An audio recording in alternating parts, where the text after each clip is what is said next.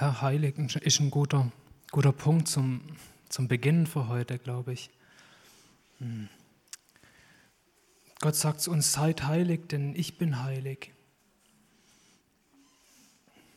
Und was bedeutet das heilig? Das ist, das ist abgesondert, getrennt von was anderem, an einen besonderen Platz gestellt. Und an den besonderen Platz, an den hat uns Jesus gestellt. In ihm ist immer was vollkommen Neues, was vollkommen anderes. Und das ist ein Wunder, das passiert ist in dem Moment, wo wir unser Vertrauen, unser Glauben auf Jesus setzen. Es ist immer was anderes geworden, was Neues. Und da darf uns Jesus ein Beispiel sein. Er war auch was vollkommen anderes, was vollkommen Neues, das auf die Welt gekommen ist. Ein Mensch vollkommen geleitet durch den Heiligen Geist. Deswegen kann er uns ein Vorbild sein. Er als der als vollkommen Heiliger gelebt hat, kann uns ein Vorbild sein, wie ein Leben als Heiliger aussieht, ganz praktisch. Gleichzeitig kann das Leben von Jesus uns zeigen, was es bedeutet, Kind zu sein von Gott. Er war der Einzige, der hier auf der Welt gelebt hat, in dem vollen Bewusstsein, wirklich Kind von Gott zu sein. Wie sich das auch ganz praktisch in seinem Leben auswirkt. Und genau darin will Jesus uns ein Vorbild sein.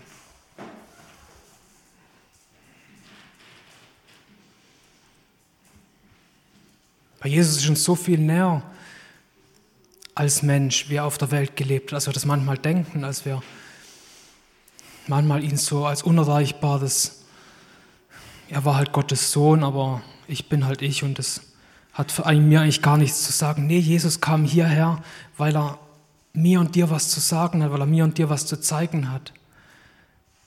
Weil er zeigen will, wie er dein und mein Leben in eine neue Form bringen möchte.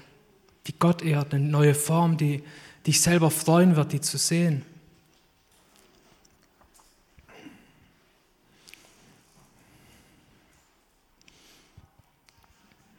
Heute möchte ich auf die Geschichte eingehen, die in Lukas 4 steht von 1 bis 4.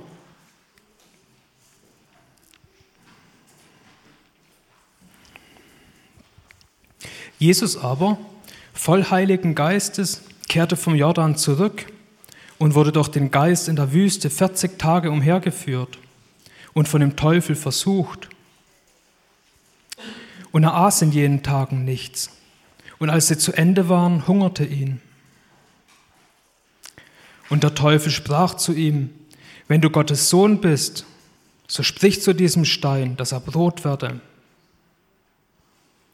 Und Jesus antwortete ihm, es steht geschrieben, nicht vom Brot allein soll der Mensch leben.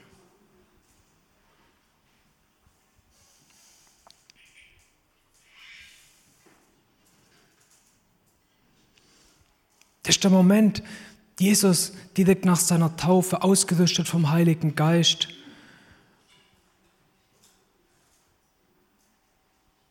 Aber der Zustand, der ist angegriffen. Da, da gibt es jemanden, dem das nicht gefällt.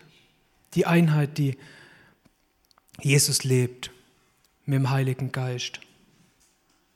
Da gibt es jemanden, der da dazwischen kommen will und da ein paar Ideen zwischendrin einwerfen will, was man denn sonst noch machen könnte, statt dem Heiligen Geist zu folgen.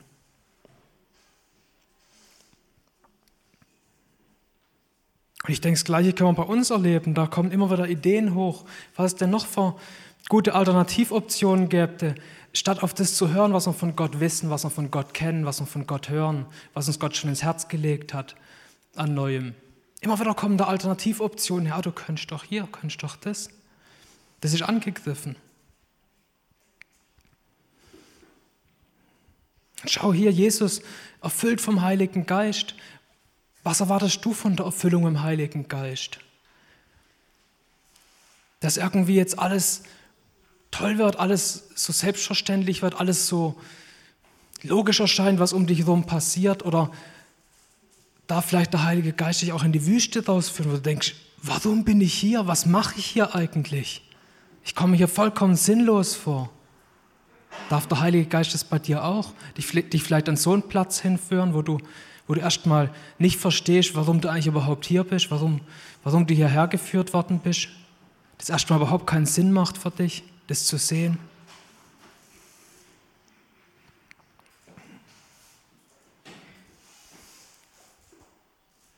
Und ich glaube, das können äußerliche Umstände sein, die im Leben hochkommen, die passieren um einen rum, aber das kann genauso was Innerliches sein. Wenn ich mich frage, warum kommt plötzlich irgendwas wieder hoch? Warum, warum gehe ich durch eine Zeit, wo es irgendwie emotional so schwer fällt, alles? Und,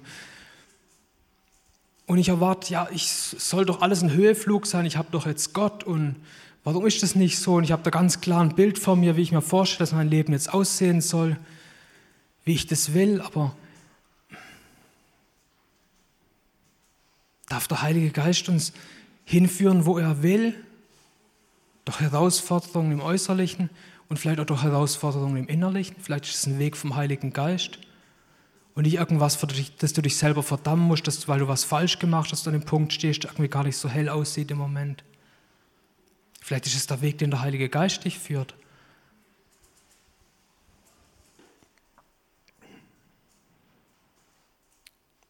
Und selbst der Paulus hat es erlebt. Sein Leben war auch nicht ein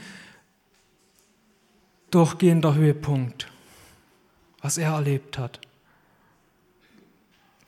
Zum Beispiel im Philippa 4, 11 bis 13, wo es heißt, ich habe gelernt, also oft pickt man ja so einen einzigen Teil von den Versen raus, so den Vers 13, den wir so mögen. Ah, ich kann alles durch den, der mich stark macht.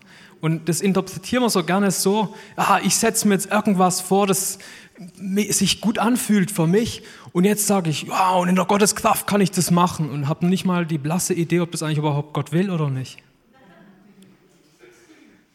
Aber so ist der Vers nicht gemeint, deswegen, deswegen hier im Kontext, ab Vers 11 schon. Denn ich habe gelernt, mich darin zu begnügen, worin ich bin. Sowohl erniedrigt zu sein, weiß ich, als auch Überfluss zu haben, weiß ich. In jedes und in alles bin ich eingeweiht sowohl satt zu sein als auch zu hungern, sowohl Überfluss zu haben als auch Mangel zu leiden. Alles vermag ich in dem, der mich kräftigt. In dem Kontext steht der Vers. Dass Gott ihm die Kraft gibt, die Wege zu gehen, die Gott ihm auch gezeigt hat. Und nicht, dass Gott irgendeine übernatürliche Kraft ist, die ihm hilft, seine eigenen Ziele irgendwie durchzusetzen und zu leben. Im 2. Korinther 6, Vers 10 heißt traurig, aber alle Zeit uns freuend, als arm, aber viele reich machen, nichts habend und alles besitzend. Da beschreibt das Loslassen von dem, von dem Leben, von den Umständen, die er erlebt. Wo in der ganzen Bandbreite vom menschlichen Dasein er eine Sicherheit gefunden hat. Und trotzdem da drin, zwischen all den Extremen, in denen er sich bewegt in seinem Leben, ein Ohr drauf hat, wo will der Heilige Geist denn hin?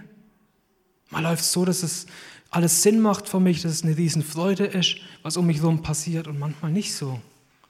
Aber das ist okay und genau da zwischen den Extremen, da irgendwo für der Heilige Geist und da will ich darauf hören, was er zu sagen hat, wo er hin will.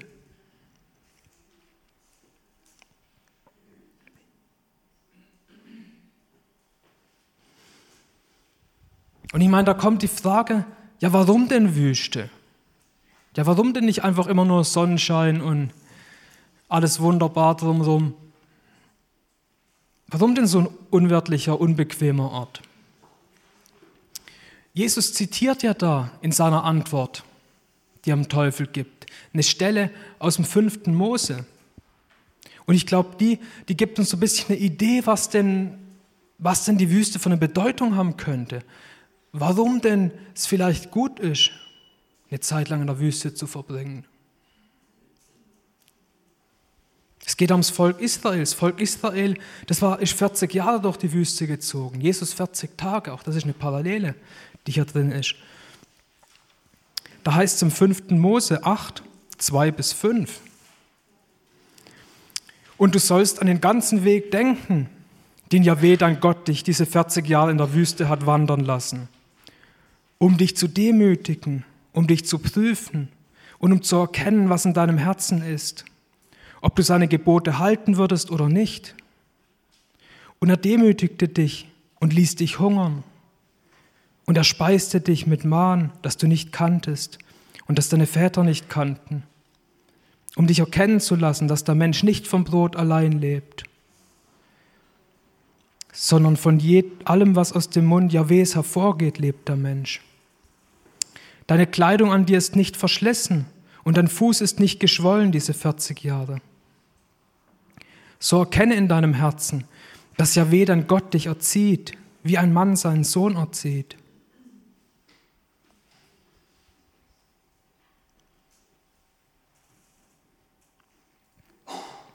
Das wäre doch vielleicht eine Erklärung für Wüste, weil, weil Gott unserem Herzen begegnen möchte, weil Gott da die Schichten, die wir uns um unser Herz aufgebaut hat, losbrechen möchte. Und genau dafür nutzt er Umstände, die manchmal erstmal gar nicht so schön und toll aussehen, weil er zu unserem Kern kommen möchte, weil er uns echt haben möchte. Und nicht nur irgendeine vorgespielte Fassade, irgendeine vorgehaltene Maske. Da, wenn es hart auf hart kommt, da kann ich meine Maske nicht mehr hochhalten. Da bricht die weg.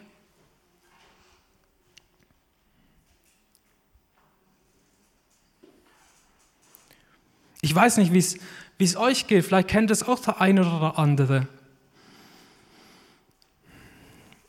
Manchmal nehmen wir doch, wenn es gerade äußerlich nicht so gut läuft, nehmen wir das als Ausrede so, dass dann wir auch ja, ein paar andere Sachen, wir willentlich Entscheidungen treffen, wo wir wissen, sie sind nicht gut.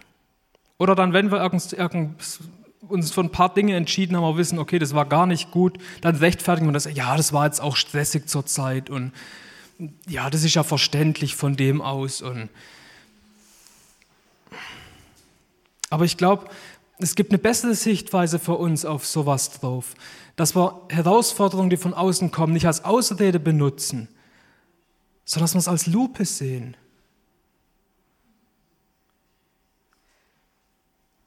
Die einfach wie ein Bild, wo ein Stück reingezoomt wird. Du kannst da, wenn du in einer Herausforderung drin stehst, kannst du eine Sache in deinem Leben näher sehen, kannst du eine Sache detaillierter sehen. Dann kannst du genauer sehen, was wirklich im Tiefsten in deinem Herzen drin ist was schon dem entspricht, dass Gott an Neuem in dir machen will oder was vielleicht du einfach weg darf und Gott dir was viel Besseres, Neues geben möchte. Nimm die Herausforderung in deinem Leben als, sehe sie als Lupe, nicht als Ausrede.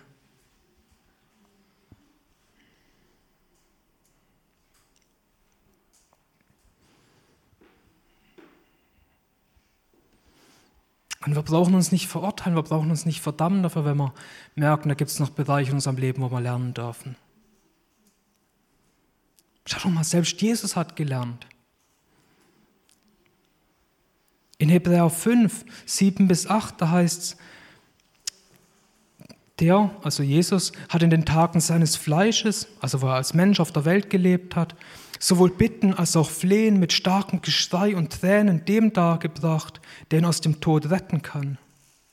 Und ist um seiner Gottesfurcht willen erhört worden und lernte, obwohl er Sohn war, an dem, was er litt, den Gehorsam. Selbst Jesus, er wurde von Gott an Grenzen geführt, wo er Entscheidungen treffen musste. Will ich den Weg wirklich weitergehen, den Gott davor gezeichnet hat? Jesus stand vor solchen Entscheidungen in seinem Leben drin. Nicht nur wir. Auch in dem drin ist Jesus uns ein Vorbild. Er hat zwar jeweils rechtzeitig die Kurve gekriegt und sich gebeugt unter den Willen von Gott. Deswegen konnte er als vollkommen Sündloser unsere Sünde tragen. Sonst wäre sein Leben nutzlos gewesen auf der Welt. Aber so konnte er die Errettung für uns bringen. Aber er stand vor den Herausforderungen.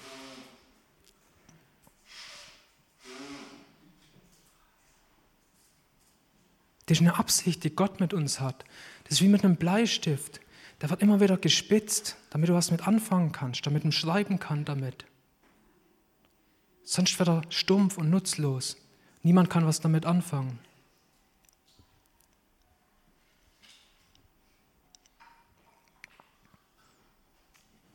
Aber Gott hat uns in eine Freiheit gestellt in Jesus. Ist es nicht wunderbar? Er hat uns nicht zu Sklaven gemacht und uns in irgendein Programm gezwungen, aus dem wir nicht ausbrechen können. Er lässt uns die Freiheit. Gott zwingt dich nirgendwo rein. Aber wo ist der Punkt auf den Wegen, die Gott mit uns gehen möchte, wo wir dann die Reißleine ziehen und sagen, nee, das, das ist jetzt zu viel.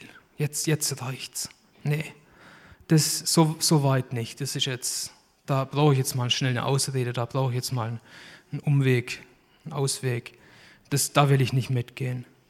Der Punkt, wo wir aussteigen aus der Führung vom Heiligen Geist und merken, oh, ich weiß, wo er hin will, aber nee, das ist zu unbequem.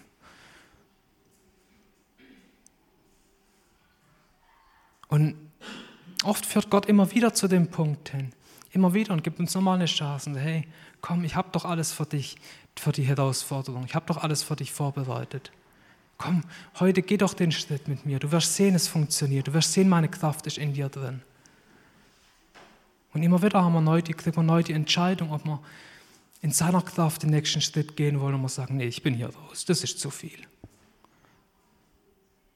Ich betätige da mal einen Schleudersitz, ich bin hier raus, das, das, das, das, das geht nicht.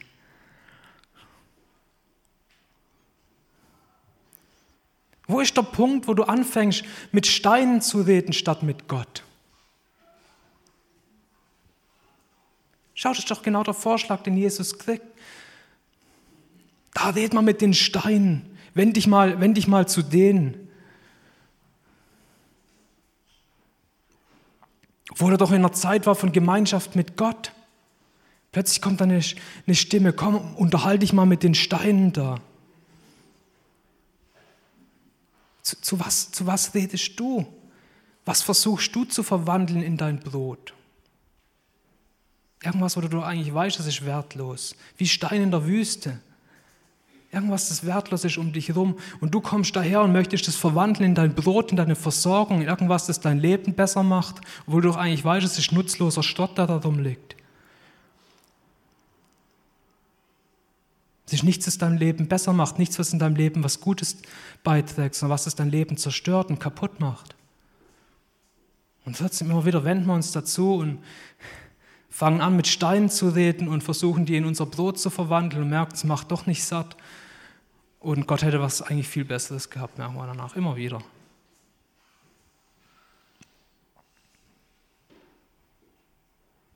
Und oft sind es doch nicht Worte, die wir sprechen, sondern das ist unser, unser Handeln, das die, das die, die Worte sind.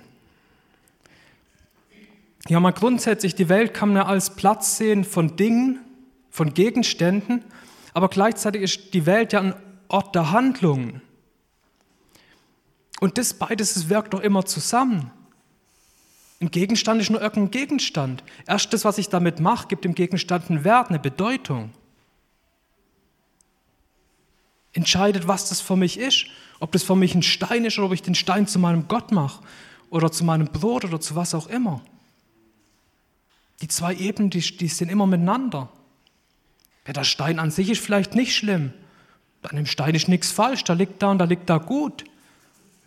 Aber er ist nicht zu verwechseln mit meiner Versorgung, mit meinem Brot. Und da, wo ich dementsprechend handle, kriegt der Stein plötzlich einen vollkommen falschen Platz in meinem Leben, obwohl der arme Stein doch nichts dafür kann. Ich bin doch der, der den erhebt, zu was es er nicht ist. Der dem eine Bedeutung gibt, die er nicht hat.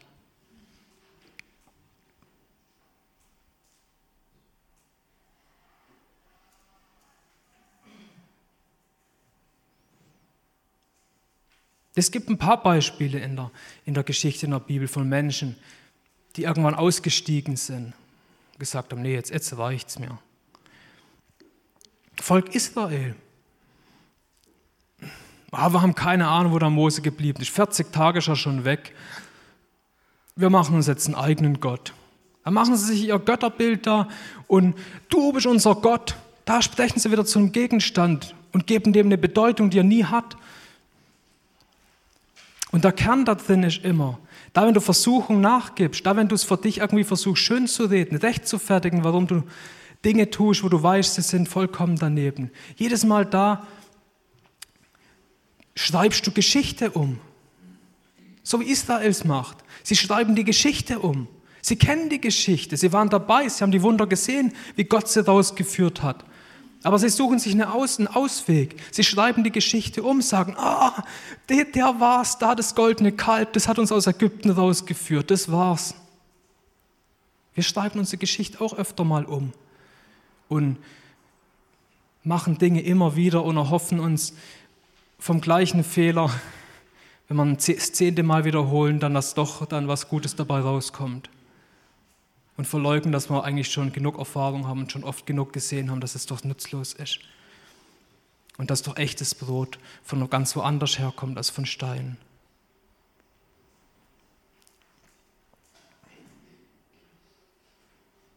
Oder schau doch mal Jesus in dem Beispiel. Er ist, er ist doch die andere Seite. Er ist der, der den Ausweg nicht gesucht hat. Guck doch mal kurz danach, er sagt so, nee, die Steine sind nicht mein Brot. Kurz danach sind doch Engel gekommen, haben ihn versorgt. Wir haben doch keine Ahnung, was passiert, wenn wir ein bisschen länger aushalten würden, ein bisschen später erst nachgeben würden. Wir haben doch keine Ahnung, welche Engel da uns begegnen würde oder was auch immer uns begegnen würde, wo uns Versorgung bringt, die direkt von Gott kommt. Wenn wir noch ein bisschen länger dranbleiben, ein bisschen länger abwarten, bevor wir uns einen Ausweg suchen, bevor wir uns in irgendeinen Unsinn reinstürzen oder wissen, dass unser Leben zerstört, unser Leben runterzieht.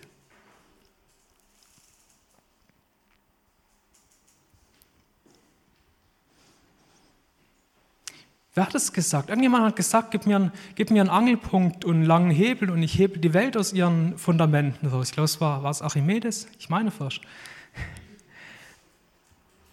Und genauso braucht doch Versuchung, braucht einen Angelpunkt, ein Widerlager, an dem es ansetzen kann, unser Leben aus den Fugen zu hebeln.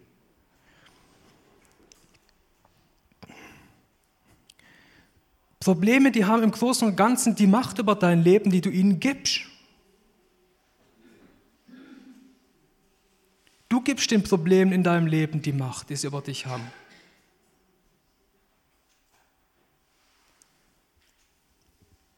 In großen, das ist schwierig, da die Grenzen genau zu setzen, aber in großen Bereichen ist wirklich unsere Reaktion auf das, was uns begegnet, das, was den Dingen Macht gibt in unserem Leben oder eben auch keine Macht gibt. Das ist irgend so Satz, der ist mir ziemlich hängen geblieben, aber ich glaube, das stimmt. Nicht der Schmerz verursacht Leid, sondern die Ablehnung vom Schmerz. Irgendein unangenehmes Gefühl, das ist nur ein Nervenreiz, das ist nur irgendein Reiz. Erst da, wenn ich ihn ablehne, wird es zum Leiden für mich. Ich meine, da gibt es Punkte bei uns, wo es irgendwann schwierig wird, Dinge zu akzeptieren, wo es herausfordernd wird. Aber im Endeffekt ist es der Punkt, wenn wir eine Sache nicht mehr akzeptieren, dann wird es zu unserem Leid, dann wird es zu unserem wirklichen Problem. Solange wir Dinge akzeptieren, dann leiden wir nicht wirklich drunter. Dann haben wir nicht wirklich ein großes Problem damit. So die, die grundsätzliche Einstellung, ich will ein problemfreies, angenehmes Leben leben Genau das macht doch, die Grundeinstellung macht es doch so schwierig, Versuchung zu widerstehen. Dass das so unsere Grundannahme ist, dass unser Leben hat, angenehm zu sein. Das ist so das Ding, mit dem wir morgens oft aufstehen und das wir erwarten von unserem Tag, das wir erwarten von unserem Dasein. Das soll angenehm sein, das soll genießbar sein. Ich will nichts Unangenehmes fühlen.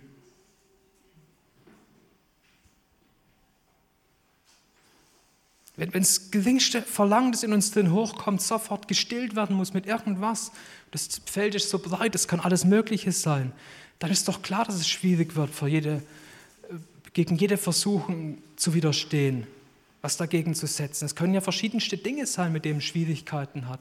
Das Feld ist breit, was man alles in sich reinschaufeln kann, ob äh, physische Dinge oder Informationen oder was auch immer wir in uns reinfüllen mit denen wir versuchen, irgendwie unser Leben zu füllen, wenn wir versuchen, irgendwie unser Verlangen zu stillen, das wir uns, in uns drin haben. Die Gesellschaft trimmt uns ja auch darauf. Es ist ja wichtig für eine Konsumgesellschaft, dass die Leute unmittelbar ihren Reizen folgen. Die werden noch durch die Werbung ein bisschen gepusht und das ist doch wichtig. So sind wir doch viel nützlicher für die, für die Wirtschaft, wenn wir darauf getrimmt sind, jeglichen Verlangen, die wir in uns drin fühlen, unmittelbar nachzugeben. Das ist ja nicht eine Sache, von der wir, auf die wir ganz von allein äh, kommen. Ich meine, wenn wir in die Bibel gucken, das, das Prinzip ist schon alt, aber das ist eine Sache, die ganz aktiv gepusht wird in unserer Gesellschaft. Zu allem dazu, das in uns drin liegt. Der Hang nach Bequemlichkeit. Und ich meine, das fängt doch, das fängt doch schon bei Kindern auf. Wie, wie oft wird Kindern aufgebürdet, die Last zu wissen, was für sie gut ist jederzeit und das selber zu entscheiden. Weil die Eltern sich nicht trauen, Entscheidung zu treffen, wann was gut ist für das Kind. Das ist schon eine Kompetenz, die Eltern sich nehmen dürften, die Eltern gegeben ist.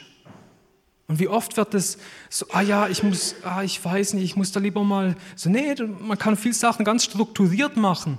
Und das Leben für das Kind wird sogar angenehmer weil es nicht andauernd sich reinhören möchte, hm, was fühle ich denn da, sondern weil es lernt, ach, ich werde ja versorgt, ich kriege ja das, was ich brauche. Ich muss ja da gar nicht lernen und schreien dafür, damit ich kriege, was ich, sondern ganz nach Timing kriege ich das, was ich brauche und ich kann da zufrieden sein, das ist ja eine Option für mich.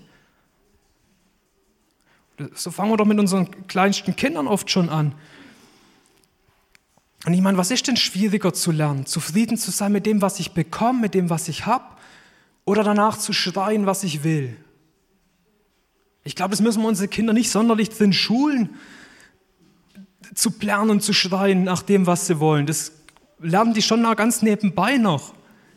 Ich glaube, die größte Herausforderung ist für die, zufrieden zu sein mit dem, was sie haben, das zu lernen. Und ich glaube, das ist eine nützlichere Eigenschaft für ihr Leben.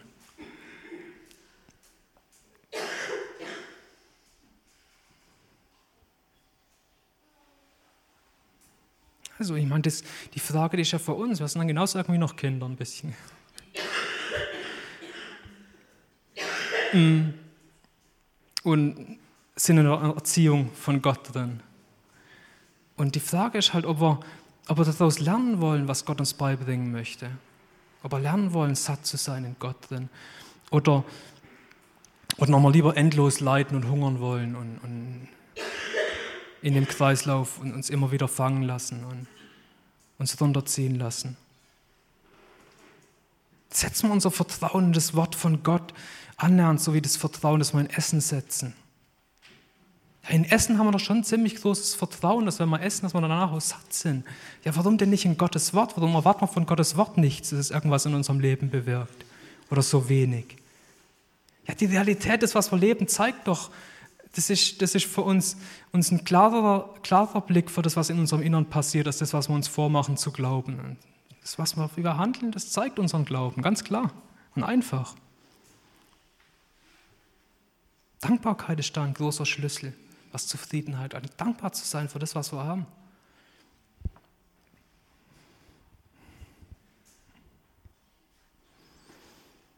Ich meine, in der, in der Stelle sind noch, sind noch mehr Aspekte drin mehr Facetten drin, wo, wo man drin sehen kann.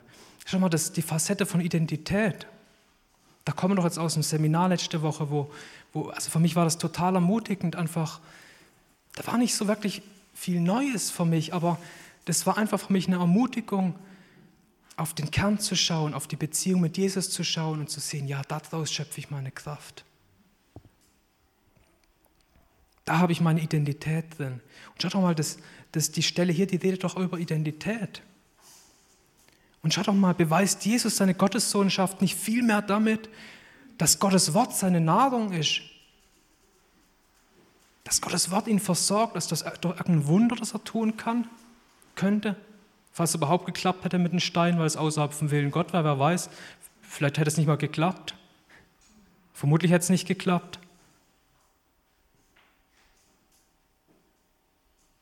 Jesus hatte seine Autorität, weil er im Willen vom Vater gelebt hat, nicht weil er irgendeine besondere Stellung hat in dem, dem Sinn, sondern weil er vom Geist geleitet die Sachen getan, die der Geist ihm sagt. Deswegen ist es passiert.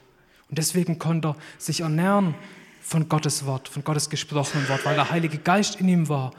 Und der Heilige Geist die Worte von Gott, die Gott spricht, in ihm übersetzt haben zu einer Nahrung, die ihn satt gemacht hat. Und der gleiche Geist liegt doch in uns drin. Wie Johannes 4, Vers 34 sagt, wo Jesus sagt, meine Speise ist, dass ich den Willen dessen tue, der mich gesandt hat und sein Werk vollbringe.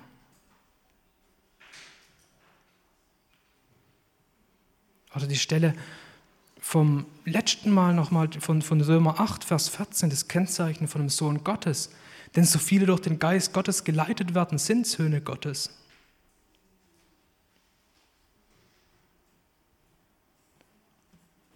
Identität ist da ein großes Thema drin. Der hat ihn nicht angreifen lassen vom Teufel mit sagen, ja, wenn du Gottes Sohn bist, dann tu doch.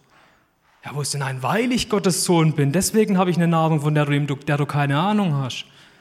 Das war seine Antwort darauf.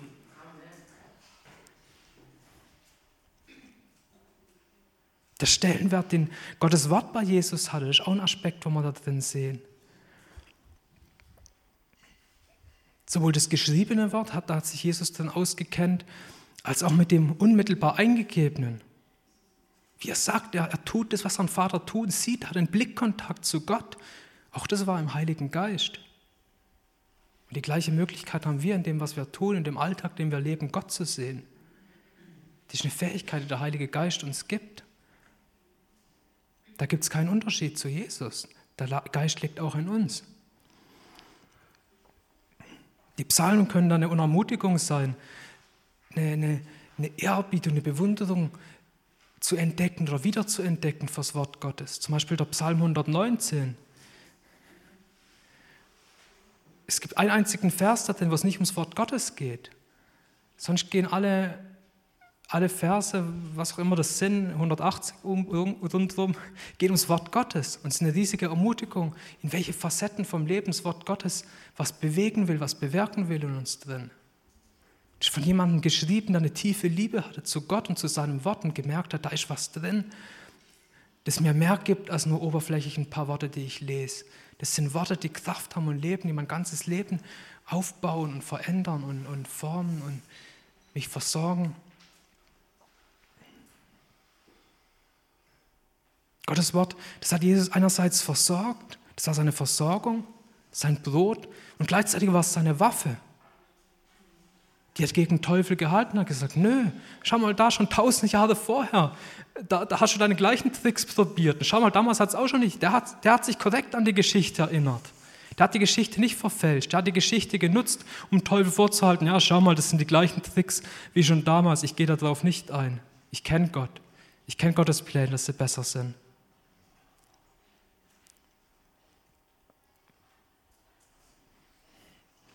Und da sind wir zurück bei einem, bei einem Thema, um das es letzte, letzte Woche immer wieder ging. Den, den Garten im Innern kultivieren. Und ich finde, es ist ein wunderbares Bild. Ja, wer möchte nicht, dass in seinem Innern was drin wächst, wo er merkt, so, wow, ich bin erfüllt in mir drin, ich merke, Gott lebt in mir, ich merke, ich kann da was ernten, ich, ich bin da selber versorgt und die Leute um mich herum werden auch noch, die kriegen auch noch was ab. Ja, wer will das denn nicht erleben? Aber sind wir bereit, den Garten zu kultivieren? Zufällig wächst meistens nur Unkraut, wenn man sich nicht darum kümmert. Und ich glaube, so ist es uns, uns drin auch. Wir sind konstant unter allem möglichen Einfluss und allem möglichen Samen, der uns reinfallen kann. Und wenn der Garten uns nicht kultiviert wird, wird er ziemlich schnell eine Wüste, eine Einöde, wo du nie was ernten wirst davon. Erst dort, wo in der Gemeinschaft mit Gott der Garten kultiviert werden darf, das Unkraut rausgerissen werden darf in Zeiten, wo du vielleicht durch die Wüste gehst, wo Dinge vertrocknen, die keine, keine wirkliche Verbindung zu Gott haben, wo du merkst, das funktioniert ja gar nicht, das kann raus, das kann verschwinden. Und Gottes, Gottes Samen reinkommt, der von Gott selber von seinem Geist bewässert wird und aufwachsen kann, dann wird es auch hinkommen, dass du Früchte ernten darfst, wenn das ein Prozess ist, der in deinem Innern drin lebt. Da gibt es einen Psalm, mit dem möchte ich auch abschließen, der ist, der ist für mich so eine Ermutigung, was, was hier David, obwohl er Jesus noch nicht mal kannte, er hatte noch nicht mal die ganzen wunderbaren Zusagen, Verheißungen, die wir haben. Aber trotzdem hat er schon eine solche Tiefe in Gott drin gefunden, solche Versorgung in Gott drin gefunden, dass er da den Psalm schreibt. Und das ist so ermutigend. Und das ist ein Wunsch, den ich in mir drin habe, dass ich da voll und ganz mit einstimmen kann, was er hier sagt im Vers 2. Und zwar, ich lese einen ganzen Psalm, hat nur drei Verse. Das ist der Psalm 131. Ein Wallfahrtslied von David. Ja weh, mein Herz will nicht hoch hinaus, meine Augen sind nicht hochmütig. Ich gehe nicht mit Dingen um, die zu groß und zu wunderbar für mich sind. Habe ich meine Seele nicht beschwichtigt und beruhigt? Wie ein entwöhntes Kind bei seiner Mutter. Wie ein entwöhntes Kind ist meine Seele in mir. Harre Israel auf Yahweh, von nun an bis in Ewigkeit. Hier, das konstante Vertrauen auf Gott, das schafft in unserem drin was, dass, es, dass unsere Seele sich dem Neuen, was in uns drin ist, anpasst, dass die drin Ruhe findet und dass die in der Versorgung, die Gott schenkt, Ruhe und Zufriedenheit findet. Das ist was, das, das will Gott uns schenken und das wird, das wird für uns ein Ausgangspunkt sein, wo, wo, wo es keine Versuchung mehr ist für uns, mit Steinen uns zu unterhalten und unser Brot zu suchen mitten im Staub und Sand, sondern wir wissen einen anderen Platz, wo Brot herkommt, wo Brot wächst, wo in unserem inneren Garten ist, der versorgt, der, der ein Quell in uns drin ist, der, der überfließt. Das will Gott uns schenken. Ja, Vater, und ich danke dir dafür, dass, dass du so ein Vater bist, dass die Geschichten über deinen Sohn, dass die, die uns auch dich zeigen als Vater, wie du als Vater bist, wie du als Vater uns Kindern begegnen möchtest, wie du als Vater mit uns Kindern umgehen möchtest, mit uns Kindern eine Beziehung leben möchtest. Ich danke dir dafür für die Ermutigung, die dein Wort bringt. Ich danke dir für deine Kraft, für das Leben, das in deinem Wort drin liegt. Und ich bitte dich für jeden Einzelnen hier, der so ein tiefe, tiefes Verlangen kriegen, dein Wort zu lesen und genauso in unserem Alltag ein offenes Ort zu haben, wo dein Geist dein Wort zu uns bringen möchte und uns drin dein Wort lebendig machen möchte und uns eine Quelle, uns eine Versorgung geben möchte, uns ein Brot geben möchte in unserem Innern, das nie aufhört und nie versiegt und uns nicht hungrig irgendwo zurücklässt, sondern mit uns einen Weg geht, an dem wir an einen wunderbaren Platz ankommen. Danke dafür, Gott, dass es deine Pläne sind, dass es deine Wünsche sind für uns. Und Deswegen bete ich es in deinem Namen, Jesus. Amen.